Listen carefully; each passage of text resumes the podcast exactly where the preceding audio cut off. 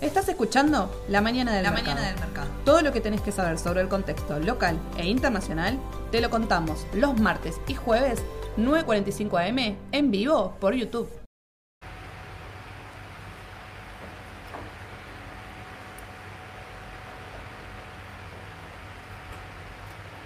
Hola a todos, ¿cómo están? Mau, ¿cómo va? Hola, Ye. Buen día, ¿todo bien? ¿Todo bien, vos? Bien. Ahí vi, bueno, estaba viendo, el, tuvimos de vacaciones los dos directamente. Eh, vi en el chat que consultaban con quién estaba, que solo dejó ahí la intriga. Con mi familia. con mi familia. directamente de vacaciones Sí. familiares. Bueno, esta semana vamos a estar acompañándonos eh, los dos, Sole y Edu están de vacaciones, así que bueno, espero que la estén pasando bien, Sí. que nos estén mirando seguramente, si no, bueno, lo, lo harán, eh, siempre queda el mensaje grabado en Spotify, así que directamente, bueno, esperemos llevarles toda la, la información, cualquier consulta como siempre, pueden ir escribiendo en el chat, ¿sí? Y arrancamos, ¿te parece? Dale, vamos. Tenemos mucho, bueno, vamos a arrancar con las noticias y después Mau les trajo un análisis tanto del mercado local, Sí. ¿no? ADRs me habías comentado, como eh, de las empresas que presentan balance. Exacto. Perfecto. En el mercado local, primeramente, bueno, les traje el tema del Banco Central, es la quinta jornada consecutiva de ventas, ¿sí? De ventas de dólares. Sabemos que eso es una problemática, digamos, ¿no? Para, para nuestro país, teniendo en cuenta, eh, primeramente, la, la sequía, ¿sí? De forma eh, principal, eso puede hacer un faltante de dólares acá hacia el futuro. Y, eh, por otro lado, también es noticia el Banco Central porque el lunes aumentó la tasa de interés. Sí, así que aumentó la tasa de interés y una consultora muy reconocida, 1816, ¿sí? especificó que esto puede ser un problema tanto para los plazos fijos como para los fondos comunes de inversión. Sí. ¿sí? Y acá, bueno, les agrego un paréntesis. Como comentó Sole también en el vivo del jueves, es muy importante que ustedes sepan qué es lo que compone el fondo común de inversión. Sí, porque si ustedes saben qué es lo que compone, lo pueden invertir seguramente directo en el mercado. Por ejemplo, ¿no? los money market, el tema de las cauciones y demás, te puede dar exactamente el mismo rendimiento o hasta aún mejor y vos lo podés diversificar como vos querés. ¿Sí? Las cauciones se pueden ir colocando de forma diaria, ¿sí? es, es muy similar todo. Y ver el riesgo que están teniendo, bueno, los fondos comunes de inversión siguen siendo noticia, ahora se agrega el tema del plazo fijo, ¿sí? que no es un dato menor. Eh, pero por otro lado, creo que lo más eh, principal de la semana lo vamos a tener con el CELAC. ¿sí? Esta reunión de, de 33 países directamente es la primera vez que se hace en Argentina. ¿sí? Tenemos al presidente como, como anfitrión a cargo de la organización y todas las reuniones, que además va a mantener reuniones bilaterales ¿sí? con, con diferentes países según eh, bueno, se llegue a- al acuerdo y se estima que ya hay varias reuniones en agenda. ¿sí? Sí. Desde ese lado ya se reunió con Brasil, directamente con Lula hablaron ayer, tocaron varios temas de, de forma eh, contundente, uno de los principales lógicamente es el tema de la economía, porque preocupa tanto a Argentina como también preocupa a Brasil, ¿sí? Y ahí tocaron el tema de, la, de unificar la moneda, ¿sí? de generar una moneda para el comercio entre lo que es Argentina y Brasil. ¿sí? Eh, bueno, tanto Alberto como Lula se mostraron a favor de esta unificación de moneda para teniendo en cuenta también la escasez, digamos, que hay en, en los dólares. ¿sí? Así que esto podría ser eh, que, que ya comienza a estar encaminado. Recuerden que fue una propuesta hecha por Sergio Massa en su momento, también con, el ministro de Economía de Brasil. Así que eso aparentemente los presidentes están también de acuerdo. ¿sí? Pero además, eh, mira, una, una nota de color, digamos, de, de esto de la moneda que, que se va a unificar. Habló el CEO de Coinbase acerca de la moneda entre Brasil y Argentina y dijo en Twitter exactamente, mira, se, se los voy a leer tal cual porque sorprendió de hecho. Pero dijo, me pregunto si Brasil y Argentina consideran mudarse a Bitcoin como una moneda en conjunto a largo plazo sería lo correcto. no sé vos qué opinás. Mm, La verdad no, no sabría qué opinar, eh, sinceramente. Eh, la, la moneda que se, que se está manejando es simplemente para un comercio, es para comercio exterior, es para Sí. eh, mejorar las condiciones del comercio, no para una circulación regular en la economía. Sí. Vale aclararlo porque claramente no, no es una cuestión, como decís vos, de una escasez de, de- de divisas, de dólares. ¿no? Tal cual, es, eh, a ver, eso no, no quiere decir que no va a estar ligado al tipo de cambio, porque seguramente Claro. con alguna moneda lo tienen que relacionar Seguramente. y va a estar relacionado con el dólar, bien como, como dice Mau. Yo también considero que no es el objetivo de lo que están buscando ni Brasil ni Argentina, ni tener una moneda que a largo plazo sea eh, mucho más fuerte que el euro y que el dólar, sino que lo que buscan es eh, un nuevo tipo de cambio para facilitar todo lo que es el comercio interno Tal cual. ¿sí? entre ambos Eso. países. Eh, y de la mano con esto se destaca el tema de las importaciones, ¿sí? porque se aprobó eh, un nuevo plazo de las importaciones entre lo que es Brasil y Argentina. El plazo anteriormente lo regía la CIRA, que es quien establecía la cantidad de días que eh, Argentina tenía que hacer el pago a Brasil por el tema de las importaciones. Bueno, en este caso el plazo eh, pasa a ser de 366 días. Así que directamente, bueno, eso se estima que es mucho mejor para nuestro país porque las empresas pueden abastecerse mucho mejor de productos teniendo en cuenta, volviendo a lo mismo, la escasez del tipo de cambio, ¿no? Teniendo en cuenta que lo pueden aplazar y manejar los tiempos como, como cada empresa le convenga. Así es. ¿sí? Y bueno, a raíz de esto, comentar nuevamente, el tema del faltante de dólares eh, es uno de los puntos principales por el tema del acuerdo con el FMI. Sí. ¿no? Lo, lo comentó también Sole la, la semana pasada con Ale, el FMI eh, está detrás de esto, el tema de la, de la inflación, todo está muy relacionado, pero el tema principal, por lo menos en este momento, es el faltante de dólares y la gran deuda que hay en nuestro país en pesos. ¿sí? Esos serían los, perdón, los dos temas principales, eh, pero a raíz de todo esto, de todas formas, el mercado sube. El mercado sube. El mercado sube, solamente corrigió eh, apenas, corrigió, bueno, apenas, en realidad fue una sola rueda de, de bajas fuertes. Sí. Eh, pero bueno, ahora vamos a ver un poco con los ADRs qué es lo que pasó, por qué descomprimieron y bueno, fue una, una pequeña toma de ganancias, como, como suelen decirse. Claro, sí, sí, sí. Mira, después de que habló Massa, yo lo estuve, no, no estuve la semana pasada, pero lo estuve siguiendo. Después de que, lo, que habló Massa el miércoles, eh, los bonos para arriba se dispararon con todo Sí. y automáticamente las acciones empezaron a tomar ganancias. Exacto. ¿no? Hablaba ahí eh, Edu, Sole de algo que le comentaba a Edu de vender con la noticia. Bueno, aparentemente se vendió con la noticia y se recompró automáticamente para largo plazo. Podría ser. Sí, sí, creo que bueno, al hablar de los bonos, hablar de la recompra de bonos, obviamente el mercado lo que hace es, obviamente, mejorar el rendimiento, o sea, pedirle menos rendimiento a los bonos, eso eleva claramente el precio, sacando bonos del mercado.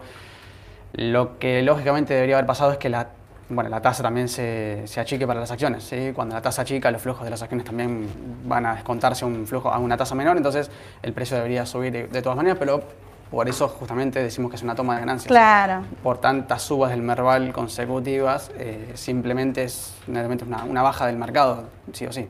Tal cual. Y además, te agrego, había muchos inversores que estaban esperando cualquier mínima baja, te diría, Claro. para, para ingresar. ¿Por qué? Porque Exacto. el mercado argentino hace un mes que no corrige, aproximadamente del 20 de diciembre que comenzó Sí. con esta realidad alcista y no corrige, entonces todos estábamos buscando una pequeña baja para ir ingresando por lo menos de a poco, Claro. porque quieren subirse a esto que aparentemente va a continuar y no te está dando entrada. Claro, creo que Sí. eso más que nada fue lo, fue lo que pasó en esa rueda, digamos, de, de- de grandes bajas, sobre todo en las, en las acciones que operan con mayor volumen en el Merval, IPF, Galicia, bueno, eh, Banco Macro y demás. Claro, perfecto, perfecto. Y ahora, mira, antes de, de ver el tema de que Mau nos trajo los gráficos de las acciones argentinas, vamos a ver cómo se comportaron también los ADR, pero pasamos eh, a las noticias internacionales, así comentamos todo y después ya miramos los Dale. gráficos. ¿sí? El tema, eh, bueno, principal del casi del mes, te diría, es el tema de los balances. Sí. La semana que viene tenemos el balance de las Big Tech, que es algo principal para el mercado, además de el- la confirmación del aumento de la tasa de interés. Así que son dos puntos claves para la semana que viene. Balances. Vinieron hoy, se los voy a leer exactamente. Vino Johnson Johnson, eh, que vino bien, vino eh, Vericsson, vino General Electric y vino 3M. Sí. Sí, Johnson Johnson ganancias por acción, vino 2,35, se esperaba 2,24, sube en el pre, subía alrededor de medio punto. Eh, Vericsson vino exactamente igual, pero baja, ¿sí? en las negociaciones previas. General Electric vino mejor, vino 1,24, se esperaba 1,15. Recuerden que todo esto es ganancias por acción. General Electric lo que tuvo también son muy buenos ingresos y sube, ¿sí? ambos datos fueron buenos. Eh, y 3M vino 2.28 y se esperaba 2.37, así que baja también en lo que es la, la negociación previa. ¿sí?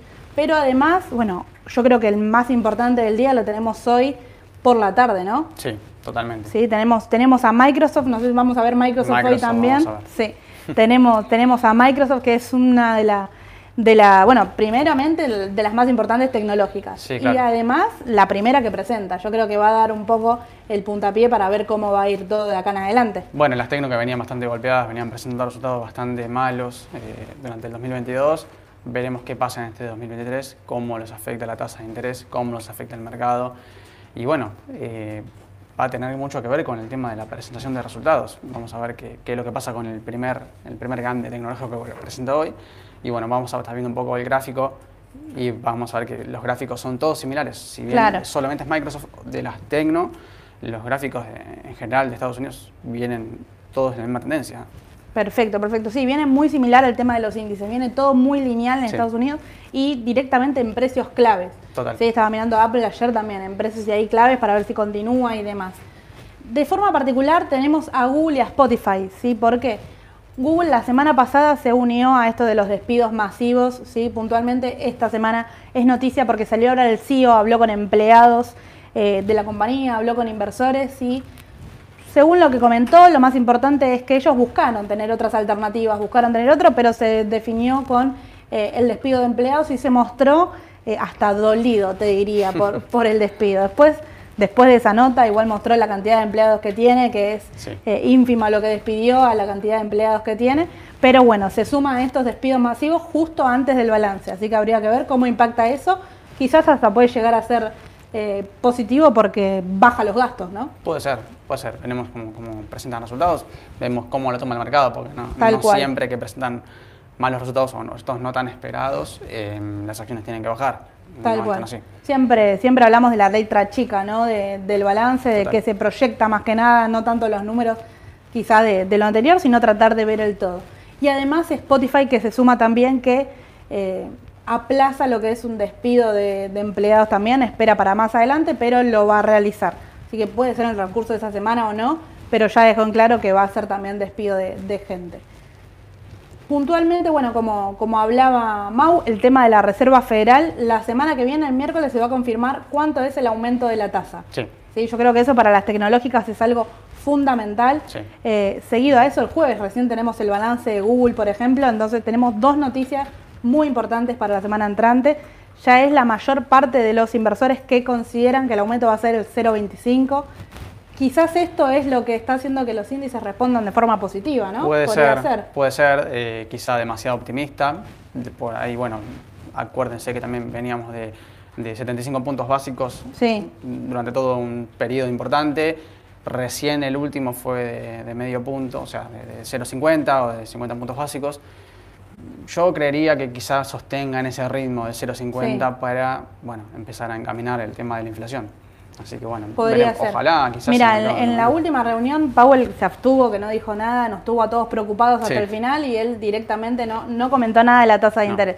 Pero en la anterior, él fue tajante, eh, recordemos que él dijo que su objetivo es el 2%, que no va a salir de ahí y que va a hacer lo que sea necesario para llegar a ese 2%. Claro. Habría que ver si lo que sea necesario es continuar, eh, bueno, aumentando las tasas de interés.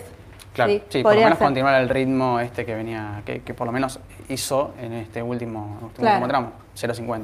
Sí, podría ser, podría ser. Y lo que sí, bueno, te agrego, el Banco Central eh, Europeo, sí, ellos habló Lagarde directamente, Sí. si no me equivoco, habló ayer, y ellos sí dijeron que van a seguir con el ritmo eh, más agresivo del aumento de las tasas Sí. de interés. Ya dan casi que por, por dado el tema de que va a ser de 0,50, tal cual la anterior, pero recordemos que ellos arrancaron después. Claro. El primero arrancó Estados Unidos con este aumento de las tasas de interés. Si no me equivoco, fueron dos o tres meses que Estados Unidos aumentaba prácticamente solo y luego comenzó Europa a hacer el Sí. aumento de las tasas de interés.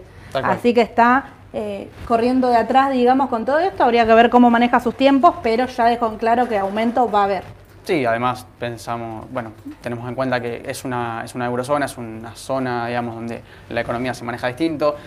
Estados Unidos tiene a favor que emite dólares, ¿sí? los dólares son el 80% de las transacciones mundiales, más o menos. Entonces, bueno, la moneda claramente por eso comenzó a apreciarse contra el euro, el euro empezó a caer, son distintas economías. Entonces, bueno, los manejos de la política monetaria, en este caso de contracción totalmente monetaria, distinta. totalmente distinta y se tienen que llevar a distintos ritmos. Así que bueno. Por veremos. supuesto, por supuesto. Bueno, veremos bien cómo va todo. Esas son las novedades más importantes quizá tener en cuenta esta semana porque el mercado podría estar más tranquilo, por ahí moverse al ritmo de los balances, esperando lo principal para la semana que viene. Tal cual. Sí, podría ser uno de los objetivos. Eh, bueno, volviendo, sí, un poco, esto fue como fue el, el tipo de cambio en el día de ayer, que achicó muy poco, directamente estuvo aumentando, ¿no? Durante Sí. la rueda, quizás achicó durante el final, como suele suceder, pero bueno, no, no costó tanto el achique, digamos, No, no, no, no, no, no. fue durante la rueda, no fue un aumento tan abrupto. Sigue el dólar Qatar marcando ahí el ritmo muy similar a lo que es el, el dólar informal, en 3.85, 3.82, perdón. Dólar MEP 3.52,21 contado con liquidación, 3.63,19. ¿Sí? ¿Continuarán estos valores? ¿Está caro o está barato? Y es, complicado, es complicado. Yo considero que eh, quizá continúe a este ritmo, más teniendo en cuenta el ruido político ¿no? que hay detrás de todo esto. Eh, tenemos la reunión del CELAC, que uno quizá dice, bueno, pasa eh, por, por otra vía, viene con otros objetivos y demás, pero todo tiene que ver con el año electoral, más que nada con eso, y el tipo de cambio va a verse reflejado sin duda. Tiene que ver, Más sí, el sí, tema sí. de la tasa. Si bien se aumentó la tasa, quizás no sea una gran alternativa y están buscando de todas formas el tipo de cambio. Sí, Podría también ser. el tema del desarme de la deuda en pesos es Tal clave. cual. Clave, cuanto más pesos haya en el mercado, claramente menor valor va a tener y claramente el tipo de cambio va a saltar. ¿sí? Bueno, el tipo de cambio es un activo financiero, como cualquier otro, entonces Tal cual. eh, tiene, tiene mucho que ver. Sí, y a raíz de esto tenemos, bueno, los bonos eh, en dólares. Recuerdo que el AL30 no podía pasar los 30 dólares. Sí, La barrera de los 30. No sé si lo recordás, ahora bueno, 31,10 siguen aumentando. Acuérdense que Massa hizo la recompra de AL29, AL30, Sí. alguno, alguno que otro también, pero esos fueron los que hizo en mayor medida. Eh, y están aumentando con fuerza, superaron los 30 dólares sin problema y él comentó que podría ser cercano a 40. No sé qué opinas vos. 40 de paridad. 40 de A paridad. ver, eh, ¿qué tendría que pasar para que llegue la paridad a 40? Bueno, primeramente que el mercado le empiece a creer a Argentina que la deuda empieza a ser no defaulteable, ¿sí? O sea que la tasa de interés empieza a bajar. Cuando la TIR empieza a bajar de los bonos, se acomoda los distintos valores como la duration, por ejemplo, que es una, una medida de riesgo, y los precios de paridades obviamente se van a ir acomodando. Hoy lo tenemos en 30 y pico de paridad y la tasa de interés bajó, o sea, está por debajo del 40% en dólares. ¿sí?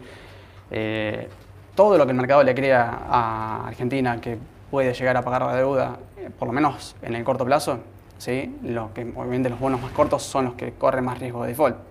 Por eso los pricea el mercado mucho más bajo porque les pide más rendimiento. Bueno, en ese sentido, podría llegar a 40, yo no lo veo, digamos, descabellado que llegue a 40. Hay que ver cómo se dan las condiciones de mercado de acá a un tiempo, ¿no? Ten en cuenta que es un año electoral y es clave. Por supuesto, yo creo que esa es la clave. Quizás hasta parece repetitivo, pero me parece que es algo fundamental tener en cuenta a la hora de invertir. ¿Por qué? Porque tuvimos eh, de los dos extremos, de un mercado antes de las elecciones que subió muchísimo, Sí. y del otro extremo que un mercado después de las elecciones bajó de forma tajante y dejó a Argentina, más que nada las acciones, en el piso y no costó, y costó Exacto, recuperar. exacto. Digo, tenemos a Transportadoras del Sur, por ejemplo, que subió muchísimo, que todavía no cerró el gap de esa caída que tuvo. Exacto. Entonces son, son grandes acontecimientos que generaron las elecciones directamente. Bueno, en 2019 pasó lo contrario, básicamente. Sí, el mercado venía subiendo, venía de subas continuas durante la presidencia de Macri, ¿sí? después de las PASO, donde las ADR bajaron, ya abrieron en un 50%, se negociaban bajo Claro. un 50% en el pre-market. Bueno, nunca más se recuperaron de ver, como bien decís vos, obviamente los bonos menos. Entonces, bueno, los bonos después bueno, se reestructuraron y todo, pero los viejos hay 24, hago 20 defaulteados, Claro. demás. Eh, creo que es un escenario totalmente distinto y creo que eh, va por el lado contrario. ¿no? Por ahí, este año, quizás, si el mercado ve que por ahí, eh, sí, desde las elecciones quizás le es favorable, bueno, los precios de los activos deberían empezar a subir. Podría ser. Y además te agrego, teníamos el gráfico de los bonos eh, históricos que había mostrado también Sole eh, en pantalla, que mostraban cómo el I-24, Bonser y demás, bajaban directamente, tocaban el piso y volvían Sí. a y volvían a crecer, estaban directamente en piso, así que podría ser también el principio un rebote técnico y ahora, como dice Mau, quizás hasta convence, eh, nuevamente le, le creen, digamos, a lo que son los bonos en dólares. Habría Claro. que ver cómo continúa todo esto, pero además tener en cuenta que está, Argentina está teniendo mucho apoyo de, eh, del exterior, de lo que es Estados Unidos Exacto. y demás, que Clave. apoyan mucho al ministro de Economía. Yo creo que eso es fundamental. Total. Lo que está pasando en las acciones y en los bonos tiene mucho que ver con eso. Bueno, si nos piden alguna recomendación de bonos, quizá las paridades que están más bajas son las más atractivas. ¿sí? Tengan en cuenta que los que van a reaccionar más fuerte son los bonos más largos. ¿sí? Claro. Eh, por una cuestión técnica del bono. Pero de todas maneras, 30 de paridad, habiendo estado 17, 18 de mínimo, eh, creo que ser un despegue bastante importante en poco Importante, tiempo. sí. Y quienes tiempo. van a conservar para largo plazo, el AE38 es uno de los que tiene, el AE38 eh, uno de los que tiene el pago más interesante, ¿sí? el cupón de pago más interesante que Sí. Comenzaría recién a fines del 2024, si no me equivoco, no tengo el número, pero sí la fecha. Creo que sí. Si Eh, quieren empezar a, a acumular renta en dólares, Claro. bueno, eh, tienen- Si bien pagan renta igual de forma semestral, el pago más fuerte lo comienzan a hacer a fines del 2024, en donde ahí, eh, bueno, a estos valores no lo tengo en mente, pero si lo compraban quizás unos dólares más abajo y lo conservan, ya en el 2024 tenían su, su valor. Sí. Así que habría que ver, bueno, cómo, cómo sigue todo esto. Y además, ya para darle el pie a Mau y que nos muestre lo- los gráficos de qué se trata acá en adelante, el tema de los ADRs, cómo se comportaron en el día de ayer. Sí, ahí vemos casi que de forma mixta subieron el tema de IPF, subió únicamente el 0,5, estuvo ahí durante toda la rueda. Eh, Galicia, que muchos me consultaron si quizás es momento de una toma de ganancia, achicó nuevamente para quienes están operando al corto plazo. Bueno, seguramente Pauno Lo tenemos. nos vas a comentar, ¿no? Tenemos IPF, tenemos Galicia, vamos a ver qué pasa en el corto plazo, sobre todo en el corto plazo, no análisis de largo plazo, porque solo venimos viendo hace rato. Claro. La idea es darles un panorama de qué está pasando en el corto plazo, si descomprimió lo suficiente como para poder ingresar. Vamos a ver qué piso tiene en el corto plazo y una Perfecto. resistencia que debería superar. Dale, coméntame. Bien. Mira, IPF. IPF, arrancamos con los números, bueno, el soporte está en 10.50 y 12.20 es un valor clave de resistencia que no pudo pasar la semana pasada. ¿sí? Los 12 dólares son claves en IPF, esto estamos hablando siempre de la DR en Nueva York, Eh, y ahora vamos a ver si querés pasar el A gráfico. ver, tenemos acá. Análisis de IPF, bueno, a ver, es medible por Fibonacci, sí, es una suba importante, sí, la suba yo la tomé en su momento cuando te acordás despegó y subió un 160% en dólares, que bueno, yo hablaba de los 560, que más o menos, bueno, quedaba 560 en el primer retroceso, no llegó a 560, entonces como no retrocedió tanto en un- una primera onda de impulso, generalmente después le va costando, como ves, fíjate que la, la- ve, se ve. se ve, salvo en el último tramo de ahora, pero fíjate que en este tramo le costó un poco más, la pendiente es mucho más eh, achatada, sí, mucho más horizontal. Obviamente va a ir superando la tendencia alcista, eso está más que claro, va a empezar a ir superando eh, resistencias y apoyándose en soportes.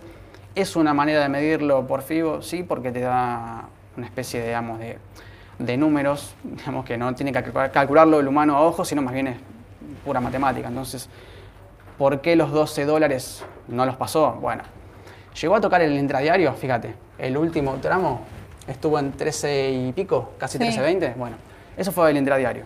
Después del intradiario volvió a caer. Y probablemente utilice 10.50 como próximo soporte. ¿sí? 10.50 clave. Después, obviamente, hay un canal dinámico. El dinámico siempre se respeta porque es una tendencia, entonces siempre habría que verlo. Si uno analiza la tendencia, habría que ver qué fuerza tiene el impulso.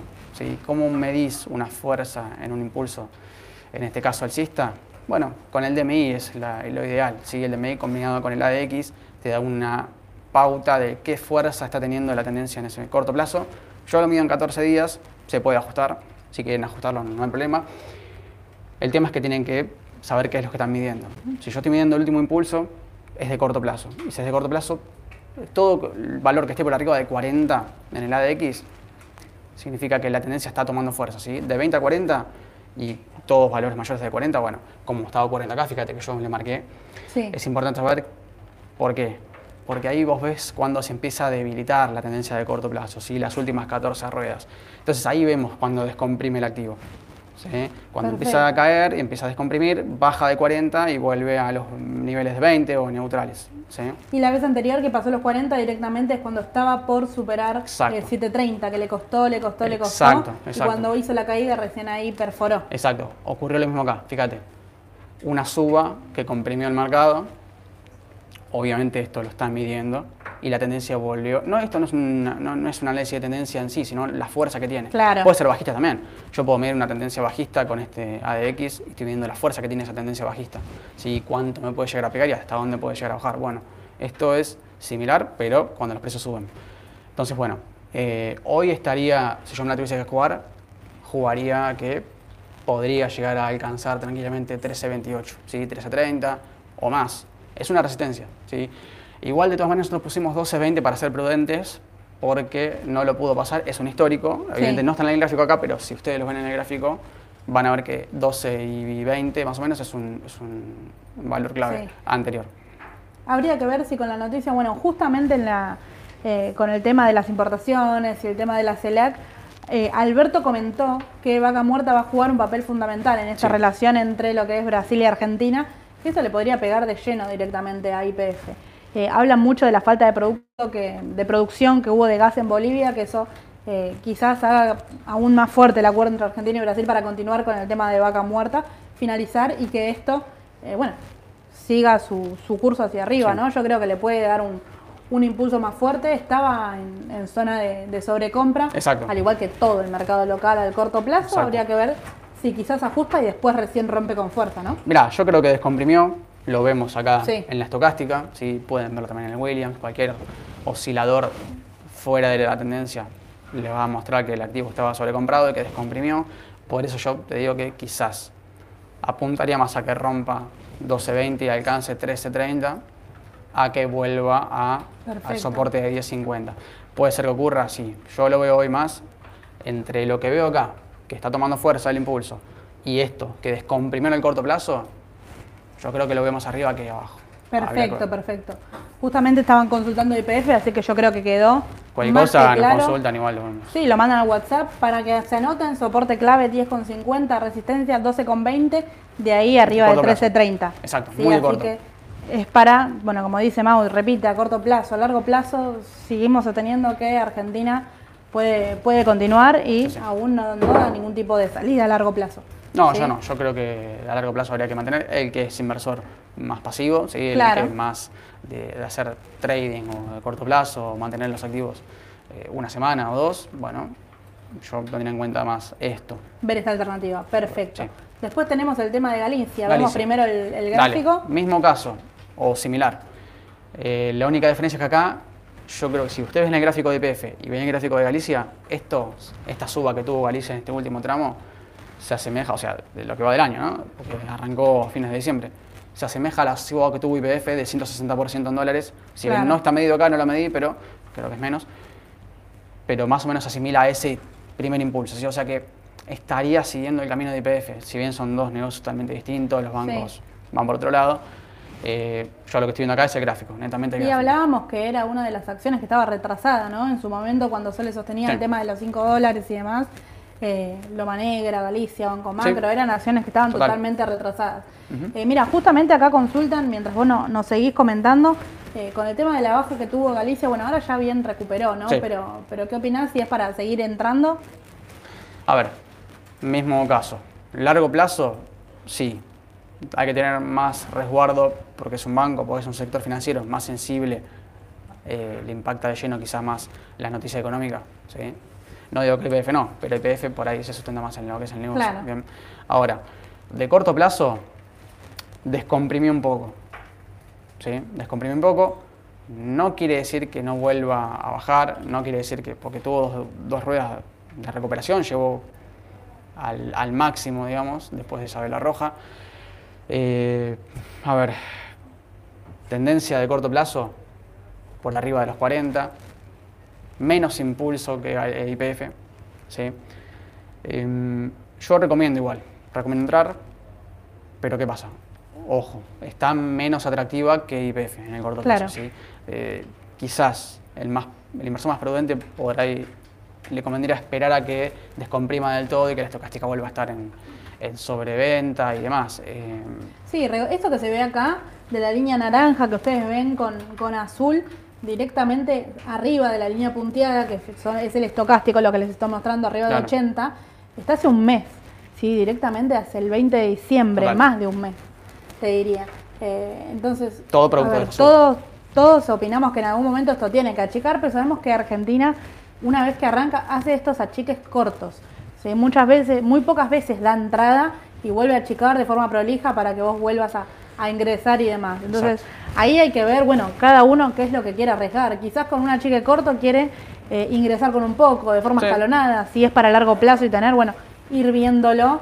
eh, porque Bueno. si esto continúa de forma eh, sobrecomprada, no te va a dar mucho margen de ingreso, ¿no? No, pero fíjate, mira, después de una suba prácticamente, no sé, hay más de 20 velas en Sí. color verde, ¿sí? Achicó en una sola rueda, ¿sí? Debería haber bajado mínimamente hasta 11 dólares, 11.60, era lo normal, entre 11.60 y 10 dólares. Ni lo hizo, lo hizo en un momento, Claro. está bien, bajó más de un 10% en una sola, en una sola rueda, así en una sola negociación. Eh, Que no mí- tardó, no tardó en recuperar. por eso te digo, para mí es simplemente una toma de ganancias, al igual que pasa en IPF, al igual que pasa en todo el Marval. Eh, no, no, no creo que tenga más que ver que con eso. Por eso yo me subiría. Perfecto. Y mostraban también el Merval en dólares, que al corto plazo aparenta también tener que Mm. tener una chica después de que superó varias resistencias. Sí. Habría que ver cómo continúa todo. Seguramente, bueno, el, el jueves podemos traer el Merval en dólares y verlo, y verlo en detalle, eso no hay problema. Y los números de Galicia, para tener en cuenta, soporte 1260, resistencia 1444. Sí, hay que ver, bueno, si llega a pasar alguno de estos, nosotros siempre mandamos el alerta, pero igual síganlo de cerca, quizás si ustedes quieren ingresar en alguno de nuestros valores o ver que se acerca y demás, bueno, tener en cuenta 1260 y 1444. Sí. ¿sí? Y nos queda, Mau, el tema de, antes de las preguntas del Rápido, exterior. el exterior. ¿No? Sí. Bueno, gráficos todos similares, todo tendencia bajista. eh, un análisis de corto plazo mucho, digamos, no se puede llegar a hacer. Se puede, pero a ver, están obviamente descomprimiendo después de esa suba que tuvo. Verizon, Sí. Verizon es uno de los que presenta ahora. Berickson es uno de los principales del sector Claro. de comunicación. Presentó balance, vino mal y una tendencia bajista eh, hasta fea. te Sí, diría. yo creo que continúa resumiéndolo.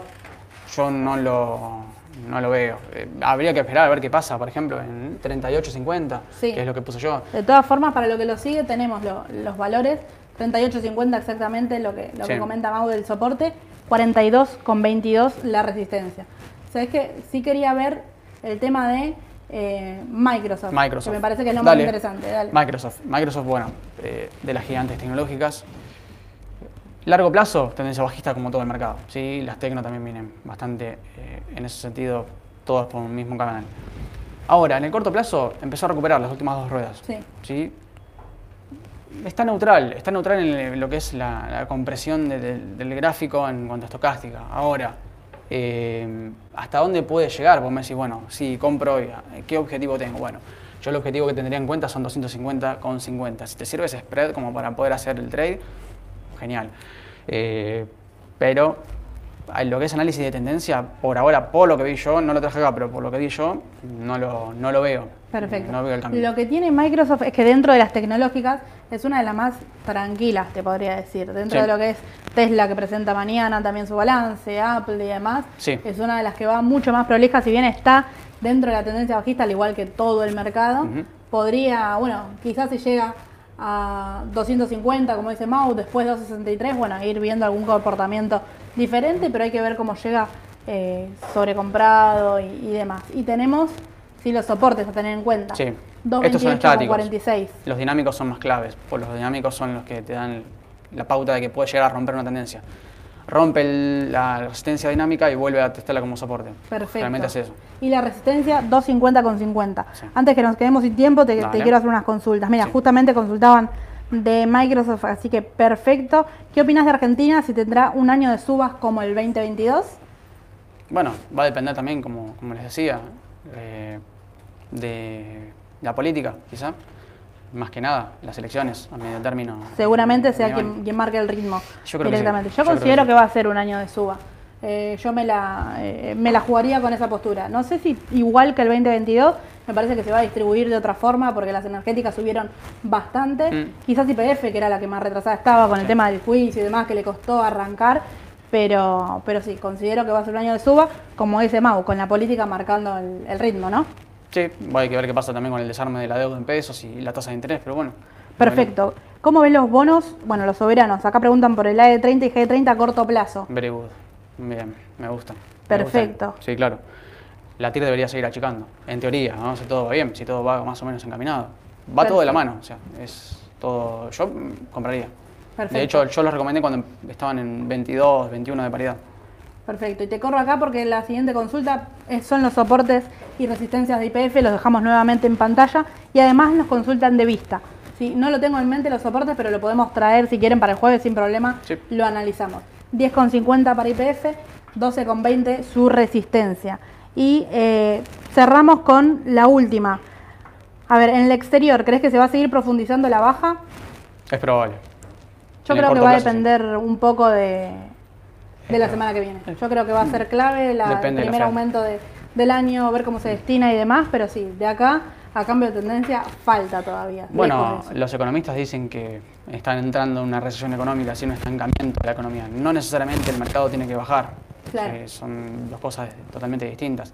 Puede ser que acompañe. Probablemente en el corto plazo sí. Hay que ver, como decís vos, qué pasa con la política monetaria.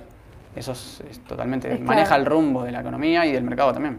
Perfecto, perfecto. Bueno, cualquier cosa, si quieren nos pueden seguir preguntando, lo hacemos directamente el jueves, si quieren alguna acción en particular y demás. Dale. Vamos a estar con Mau, así que aprovechen el tema del análisis técnico. Mañana presenta balance Tesla, no lo olviden, lo vamos a analizar también eh, el jueves. Así que bueno, un saludo a todos. Recuerden que se sube todo a Spotify si lo quieren escuchar y queda grabado si lo quieren ver. Y nos estamos viendo el jueves. Hasta luego.